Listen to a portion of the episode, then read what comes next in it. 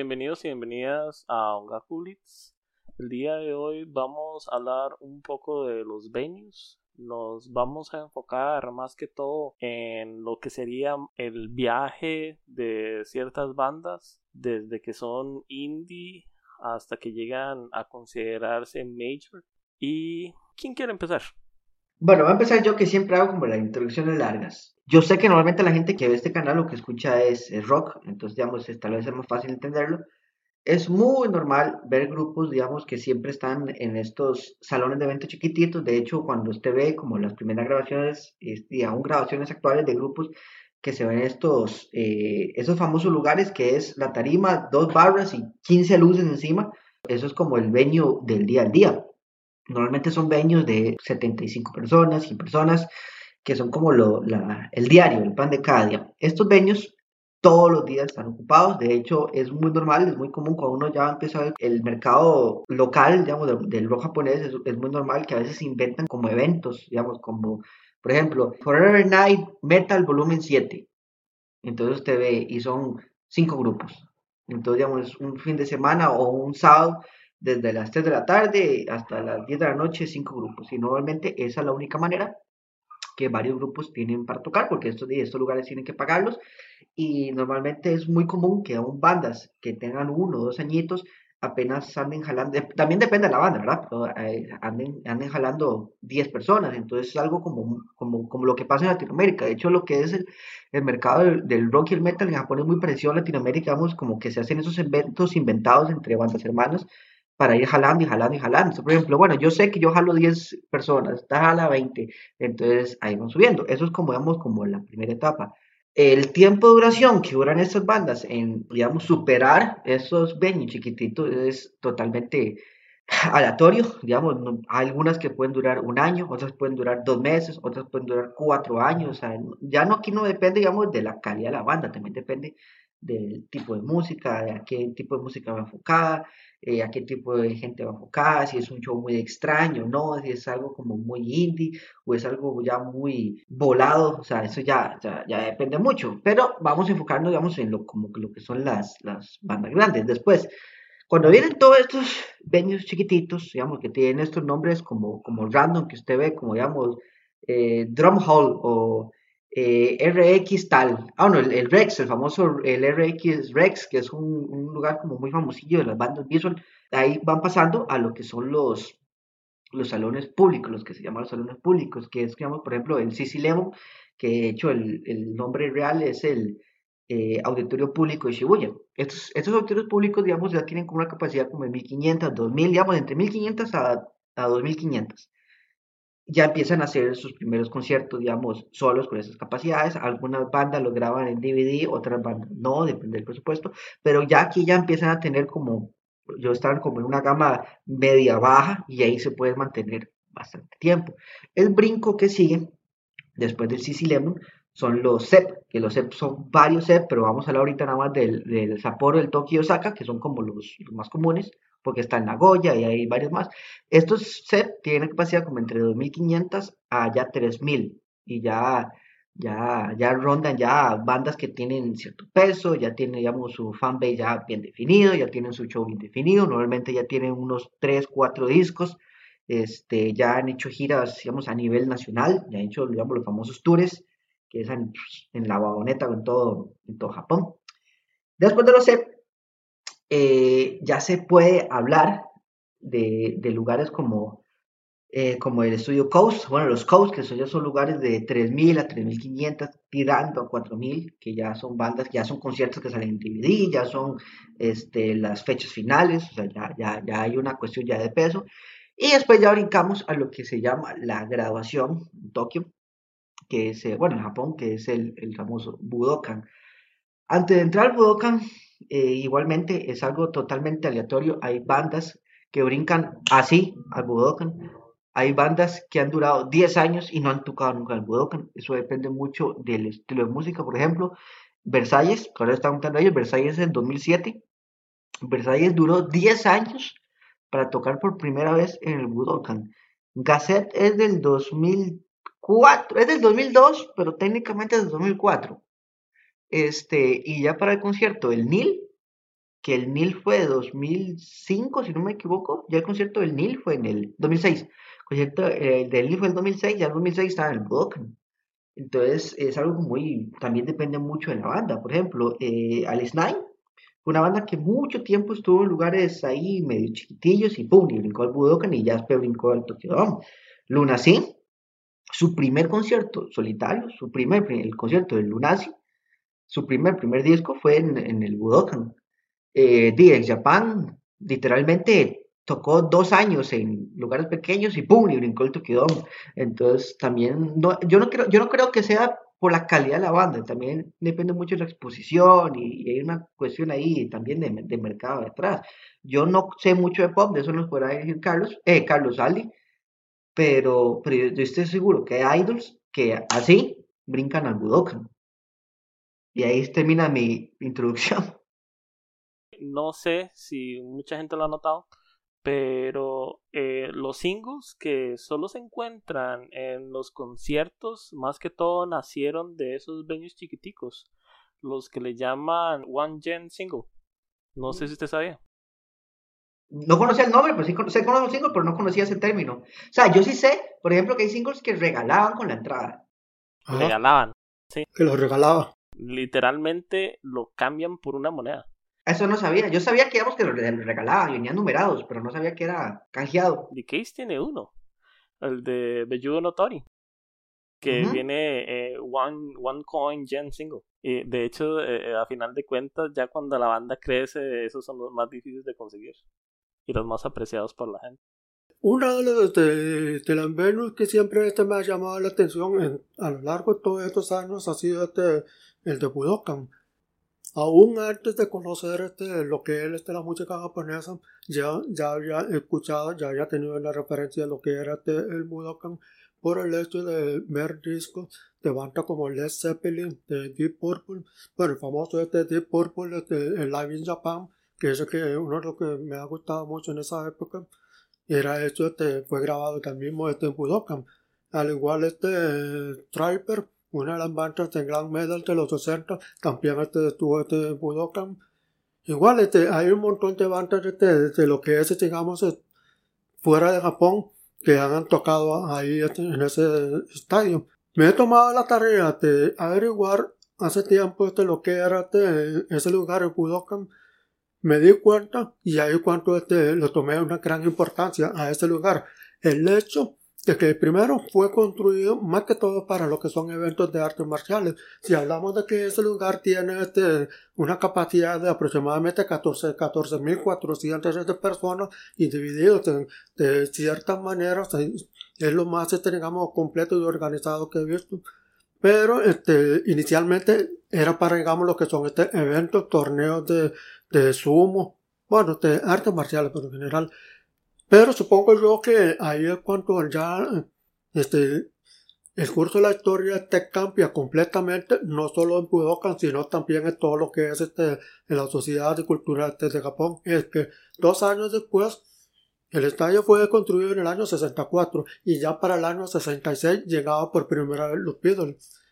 Y los Beatles fue que cambió completamente la historia de, la música en Japón. Después de cinco conciertos que han hecho, porque fueron cinco conciertos que ellos han hecho este, eh, cinco días este, consecutivos, ya el lugar este se convierte este, en, el punto de atracción para cualquier banda.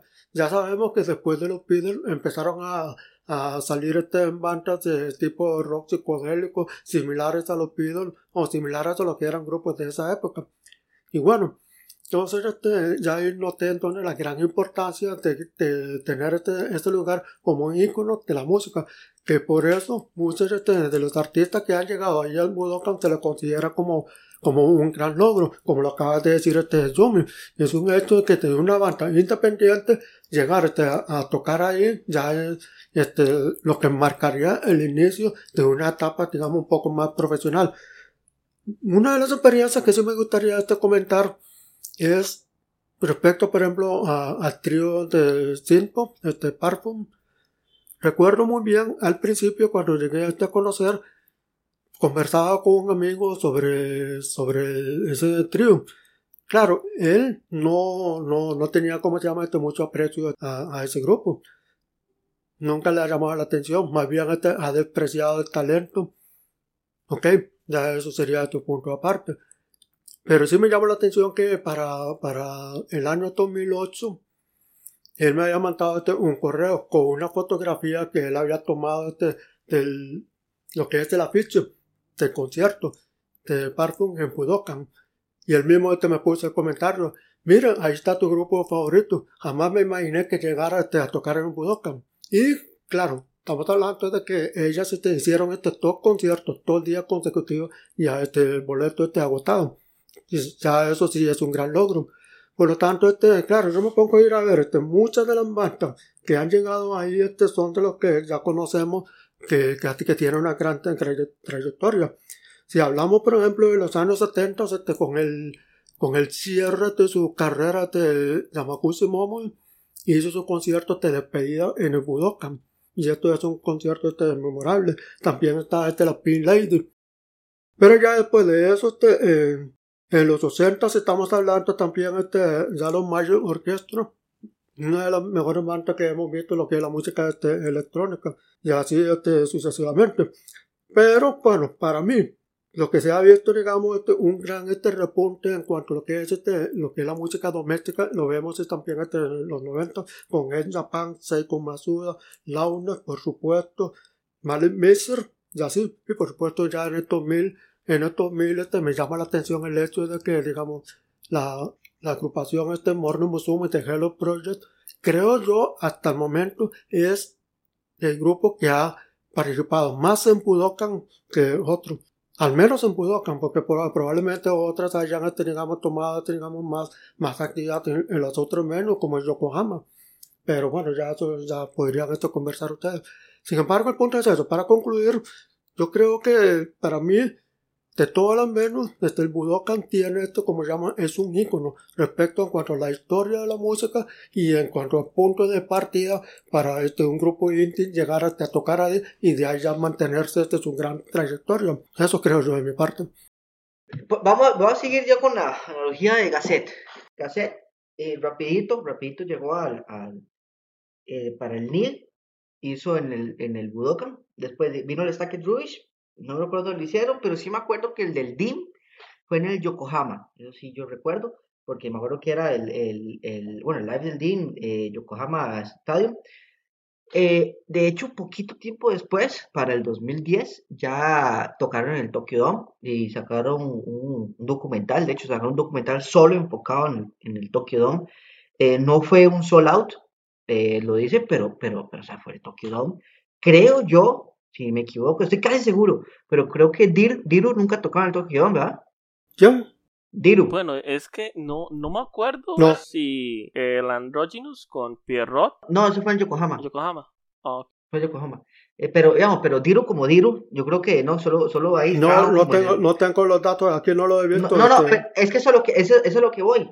Este, eh, no es tan fácil dar el brinco. Por ejemplo, Diru eh, rapidito, yo creo que también tocó en el Budokan, bastante rápido. Creo que aún antes del Bulgar ya había tocado en el Budokan o en el Bulgar, no, no recuerdo, pero sí, sí sé que rapidito tocaron en el, en el, en el, Budokan.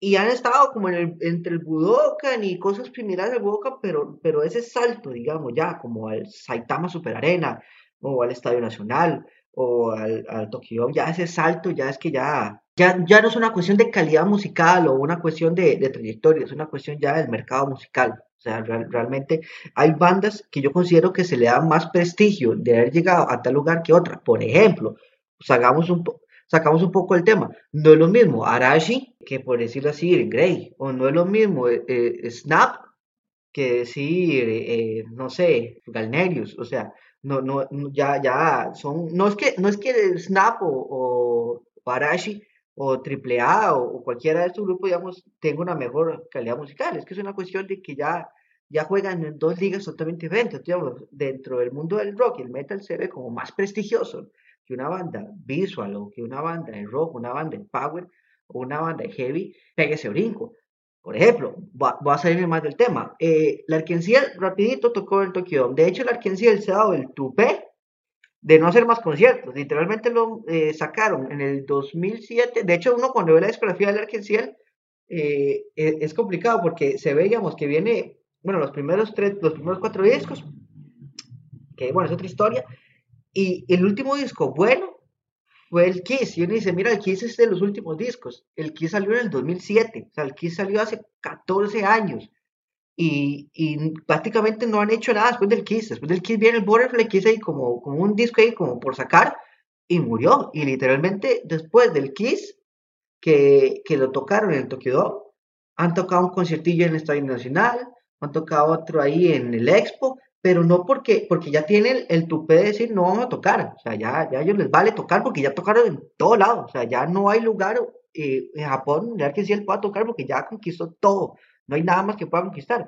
Cuando los más van al, al Madison Square Garden, que eso, Yoshiki tuvo que metérsela así, este, porque a Yoshiki le pregunta en la entrevista, ¿qué se, eh, ¿qué se siente tocar en el Madison Square Garden cuando ya quien se le había tocado en el Madison Square Garden? De ahí él salió como, como haciéndose el que, que no, que Japan es la primera banda japonesa que toque en, en bueno, pues, en el Square Garden cuando ya Larkin se lo había hecho. De hecho, Larkin Ciel hizo un solo out en el Madison Square Garden. Cuando Larkin Ciel va al Madison Square Garden, este, ellos mismos y empiezan a hablar que es otra experiencia, no porque sea Nueva York, sino porque es un lugar que no han conquistado y no saben si pueden conquistar. O sea, ya, ya, ya cuando usted conquista Japón a nivel como en Cielo, como GAC, que ya, ya no hay lugar, o Gley, que ya no hay lugar físico donde no hayan tocado, ya dar ese brinco, más allá de, de Japón, digamos, a lo que es el Madison Square Garden, es otra vara, o sea, o el Wembley. De hecho, de, eh, Japón, con todo el dolor del alma, tuvo que atrasar el concierto del Wembley un año. decían que era por cuestiones de salud, pero el concierto del Wembley de Japón lo cancelaron porque no se les vendió. Y tuvieron que atrasarlo un año, literalmente un año calendario exacto, porque creo que era como en agosto, septiembre, tuvieron que un año exacto calendario para ver si se les vendía y porque no se les vendió a la primera. Entonces, digamos, eh, esos, eh, esos brincos así tan, tan brutales ya, ya es otras ligas. Pues yo sé que estamos hablando del, mercado local japonés, pero digamos, yo sí, sí, sí creo que no todas las bandas tienen la misma, eh, por decirlo así, logros por, por desbloquear un desbloquear, por desbloquear un, un, lugar o otro. O sea, hay, hay hazañas que son más difíciles para un grupo que para otro. O sea, por ejemplo, digamos, AK-48, porque AK-48 tocar en Tokio no ser nada. Y eso que ellas, ellas solo tocaron una vez. Y ese, de eso como nada. porque ya es lo que a mí me llama más la atención en el sentido de, bueno, te, ellas, este, puede una vez, se supone que son más famosas y supuestamente venden más que este que Hello Project cosas que yo te difiero. Y vemos este Amor Musume, este ya está tocado muchas veces, y no solo ella. Y también este está Kyoto, está este Mileage, y si no me equivoco el de Porno también. Entonces estamos viendo que cuando se habla, cuando se trata de una conglomerado, este eh, Hello Project se queda llevado este, también este más artistas que el mismo este AKB48, yo no sé. Entonces a mí me llama la atención que solo este una vez haya tocado, creo yo, solo una vez. ¿Cuál será la razón por la que a, a le ha costado tanto llegar a Yokohama? O si no, a, venues más grandes. Porque yo, yo siento que, que Diru ha, ha, demostrado que puede vender. Se lo respondo con otra pregunta. ¿Qué bandas del mismo género de Irene Grey ha tocado en un lugar más grande que Irene Grey? Sí, bueno, no, es que no es el mismo género, pero de, la, misma, línea, digamos. Sí, ha, llegado a tocar algo parecido y, ha, sido de Gasset.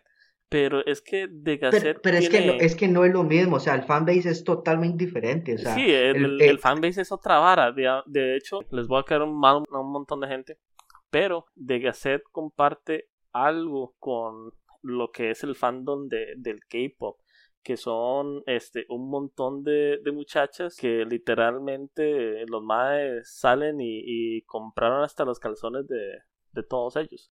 O sea, es que en América, no, eh, para, para nosotros en América poner a Irene Grey Gasset es ponerla en la misma balanza, pero, pero el fanbase es totalmente diferente, o sea, son públicos totalmente diferentes en Japón, o sea, en Japón usted ve el fanbase y el, el de Irene Grey son metaleros, o sea, Gasset, ay, que por supuesto hay metal, pero, pero, pero el target, por decirlo así, son de gente más joven, es una vara como más kawaii, por decirlo así, es como más, más, popero, más tirando el pop, o sea, no, no, no, no, es lo, no es lo mismo como nosotros percibimos a Irene Grey Gasset como un japo percibe a Irene Gasset. No, it's not the same. Hay un punto que tomar en cuenta este, cuando digamos que si volvemos entonces a la pregunta este original de Carlos, ¿qué es lo que cuesta tanto? Primero que nada, este, habría que tomar en cuenta, no es este, digamos, este, la cantidad de fans que, uno ve, porque por lo general este, cuando usted va a un concierto pequeño, y puede ser, digamos, un lugar de 500 personas, 1000 personas. Esto no significa que son estas 1000 personas que se están este, llegando ahí, sino este tiene que ver esto más que todo con la venta de los discos. Así por la venta, porque si uno ve, digamos, hay una mayor cantidad de ventas de discos, implica que, este, que hay este, una gran cantidad de, este, de fans que están, este, digamos, oyendo. No es solamente que van este, a los conciertos. Entonces, este, supongo yo que esas bandas, esos artistas, cuando llegan este, sea Budokan, al Tokyo Dome o en Yokohama, ya tienen que ver esto con la cantidad de discos que están vendiendo.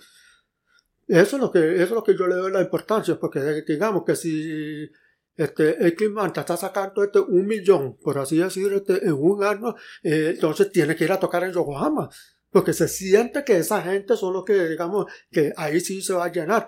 Si son este, 50 mil, 500 mil personas, por así decir, pues ya pueden decir que entre Tokyo Dome este, o este, en Budokan. Entonces yo creo que para, para saber, digamos, quiénes son los que tienen, este, digamos, la, este, el derecho, por así decir, la gracia de poder este, tocar en estos lugares es que haya vendido cierta cantidad de discos. Entonces ya uno ve cuántos, este, cuántos van asegurados, por así decir, tienen este la No sé si me va va, va, Es que también es como usted vende la barra, por ejemplo, voy a, eh, o sea, la arquenciel, a mí me encanta la arquenciel, o sea, pero bueno, voy a leer la biografía oficial de High, de, la página oficial de High. Es muy larga, pero digamos, eh, bueno, te viene hablando, High es el vocalista de Arkenciel y Bams, taca, taca, taca, taca, recientemente tiene su banda solista que se llama High, que es, que es el grupo de él. Este, a lo largo de su carrera, High ha eh, tocado en 16 veces en el Tokyo Dome, y viene hablando de que ha vendido 40 millones de álbumes y taca, taca, taca.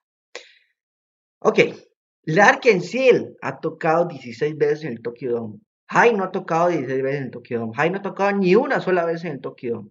¿Y a dónde voy con esto? Hace 8 meses, si no me equivoco, un, de hecho, es un youtuber bueno, que a mí me, encanta, este, que se llama eh, Aboarding Japan. Eh, se llama Chris Brott, el mae. El mae es un mae que es un inglés que en Japón y ahora va de cultura y ahora sí. El mae yo lo descubrí porque le hizo una entrevista a Hai que era de cuando Jai estaba haciendo la gira del disco que habían sacado que se llama Anti. Pues un disco más o menos, no es un discazo, pero es un disco tuanis.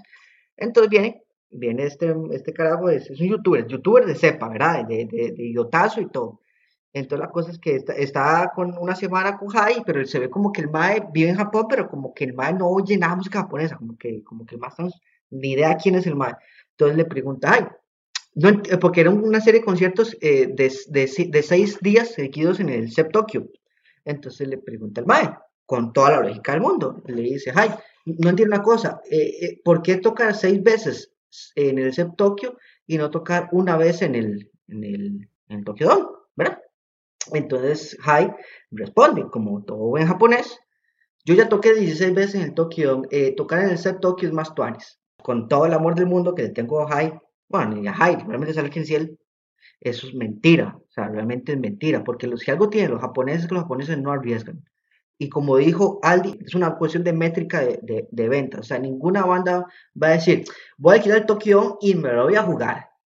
O sea, normalmente, así como las televisoras y las revistas, eh, hay una métrica, digamos, de, de, ventas ya sea de exposición, ya sea de A y B. High, sí, High es una cuestión gigantesca, nadie lo va a quitar eso, High siempre será el vocalista la y, y nadie va a, tapar el dedo con un sol. Pero tampoco se puede pretender, digamos, que un mae como High diga, es que yo toco aquí porque me gusta más, o sea, es que, es que los grupos son los grupos, o sea, la Arkenciel es la así como Yoshiki es ex Japan, Yoshiki nunca ha tocado en el Tokyo Yoshiki ha tocado en salones de eventos, ha salido de gira a Europa, ha tocado para el emperador por cuestiones eh, diplomáticas, pero Yoshiki como tal, su proyecto Yoshiki, nunca ha tocado ni en el Budokan.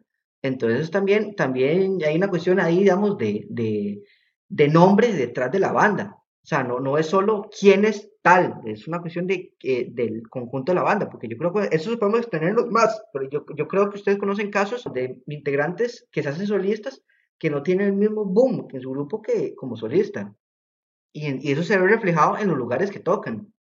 Vea, este, ahora que estaba recordando otra vez con, con, el mismo tema del asunto, que eso, digamos, la existencia va de acuerdo a la cantidad de discos. Hablemos de Morning Musumi, otra vez. Este, ellas empezaron este, en su primer concierto fue este, en el 2000.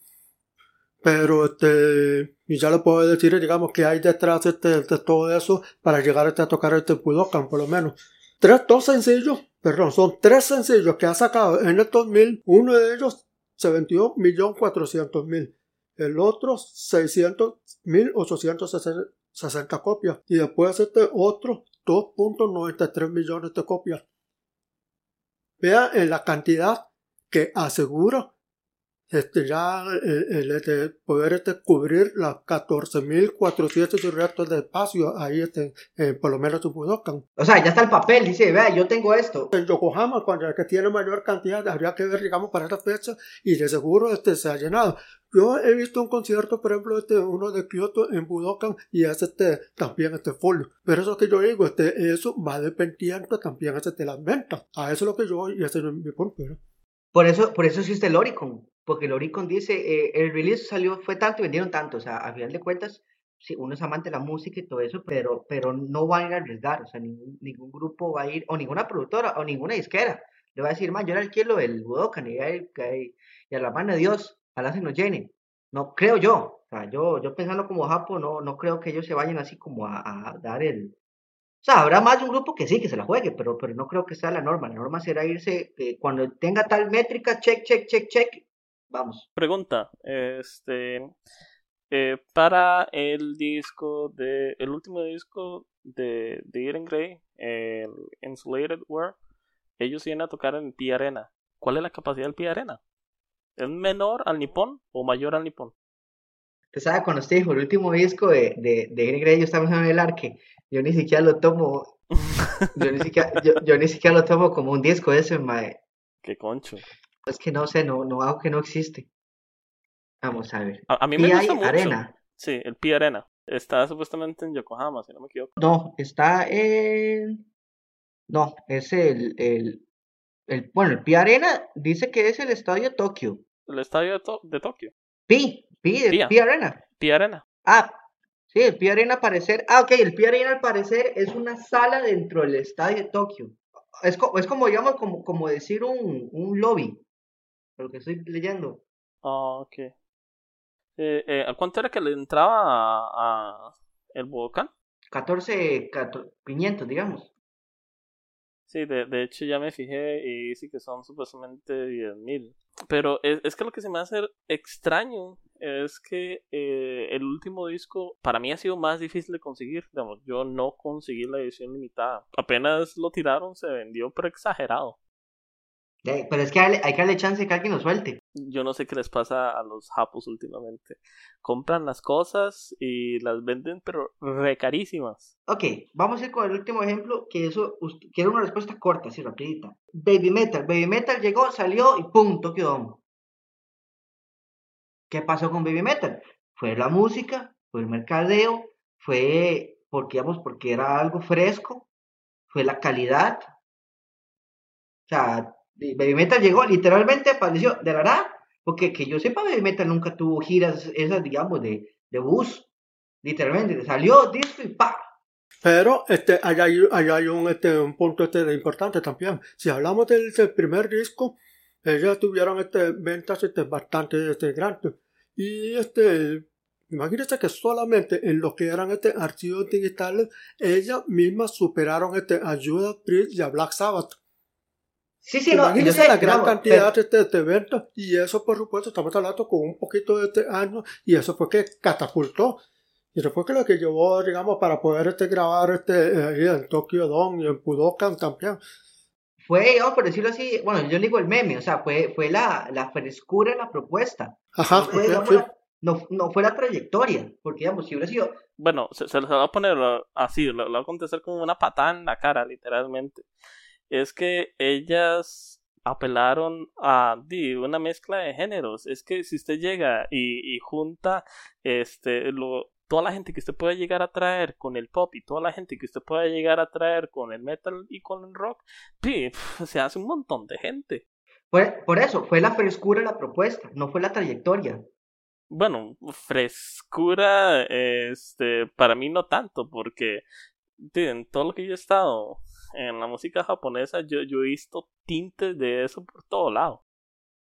Es que lo que está hablando es por la innovación, una innovación que, que se ha presentado después de tantos años de oír este, un metal, llamémoslo, no de manera negativa este, como un metal super seco. Tradicional. Estamos hablando que es muy, este, único, siempre ha sido el mismo, este, como debe ser ortodoxo y de repente aparece alguien que hace un, un experimento totalmente diferente, una fusión, una aventura completa y por supuesto y eso es lo que provocó una reacción, una explosión eh, entre la gente. Es que también apela al, al marketing, o sea, el, una de las leyes del marketing es literalmente llegar y darle a la gente algo que no está buscando, algo que no está esperando. Entonces, como usted es literalmente el único que lo propone, te, va a ser un éxito inmediato. No, sí, estamos de acuerdo. De hecho, ahora que dijo usted, ya para que cerremos, no tiene nada que ver con el tema, me hace gracia el comentario que usted hizo de que de la combinación de, de géneros. Y este último disco más bien es una charanga que no tiene ni género. Bueno, es, nada más le faltó meter el reggaetón. O sea... Pero bueno, ese tema ya lo descubrieron ustedes en un video. Este, Vamos a hacer el cierre, caballeros. Ok. Entonces, en conclusión, vamos a concluir. ¿Es un logro llegar al Budokan? Sí, es un logro cultural. Es un algo que nadie va a quitar. ¿Es un logro cultural llegar al, al Tokyo? Sí, es una cuestión eh, eh, cultural gigantesca. Es una cuestión del orgullo nacionalista. Es una cuestión, porque no es lo mismo que venga Lady Gaga a tocar en el Tokyo a que venga Lunacy a tocar el Tokyo. Es una cuestión de nacionalismo. Es una cuestión eh, de orgullo de ser japonés. Porque hay una cuestión también de, peso de, del nacionalismo, es, es, una cuestión de la conquista. Hay grupos que nunca llegarán por el tipo de música que tocan, no necesariamente por su calidad, como Galnerio. Galnerio nunca va a llegar al Yokohama, aunque sea Siu de los mejores guitarristas que hay en el planeta, nunca lo va a lograr por una cuestión de, que no lo va a hacer y ya. Eh, no es parar por menos. Yo considero que hay bandas muy buenas que nunca salen del indie. Tampoco se trata de, de, de ser super underground, pero yo creo que no hay que ponerlo como en relación de calidad, este, el, donde usted toca con lo que usted hace. Yo creo que hay grupos muy buenos que, que no van a llegar al Budokan, puede que sí, pero no, no lo dudo mucho. Entonces, este video era como parar ese contraste, digamos, de más o menos de qué es lo, el camino hacia el Budokan, pero no necesariamente hay que llamarlo como, como la ruta al éxito. O sea, el éxito tiene muchas caras y, y de es lo que es. Sí es cierto que, digamos, este, la calidad, pero no se depende de la calidad para llegar a, este super, a ser súper famoso, porque, bueno, ya lo habíamos conversado este, más de una vez, aquí tengo estas colecciones de, de ciertos artistas de que no son nada conocidos, pero tienen un estilo de música, una calidad que es para mí insuperable. Hasta puedo decir hasta que mejor este que, que los Beatles, mejor que Led Zeppelin, mejor que cualquiera. Entonces, este, y eso ya, para hay que dejar eso en claro, que digamos que no, estamos en, esos momentos despreciando a artistas que alguna vez este, nunca llegaron o no van a llegar. Sí, sin embargo, como le digo, también este, el hecho de que vendan bastantes discos no, no significa que, que una banda sea mejor este, o peor. Sencillamente hablamos de que, bueno, son, este, esos lugares son este, puntos de partida para que cierta banda pueda llegar este, a la cúpula que tanto ellos han soñado como uno este, como fan este, esperamos de que X artista llegara este, a superar este, su, sus expectativas. Eso es solamente esto lo que queremos nosotros este, tomar en cuenta. Para mí, al final de cuentas, llegar al, al volcán es más que todo como una, una realización casi que personal. Este, es como una, una de las metas, pero tía, a, final de cuentas, como ustedes lo dicen, este, tampoco es como una, una, una carrera de, de llegar y vender una exageración de discos, sino tía, es, es, es simplemente sí, la, la meta que se ponen y, ya. Hasta ahí llegó. De, de mi parte, me despido. Em, ojalá que les hubiese gustado este episodio. Em, esperamos que nos acompañen la semana que viene. Muchas gracias. Nos vemos entonces la próxima. Espero que lo haya disfrutado y estamos ahí este, esperando tus comentarios, sugerencias, etc. Nos veremos la próxima. Chao. Ah, bueno, no se, olvide, no se olvide suscribirse a nuestro canal. Nos vemos. Bueno, chao.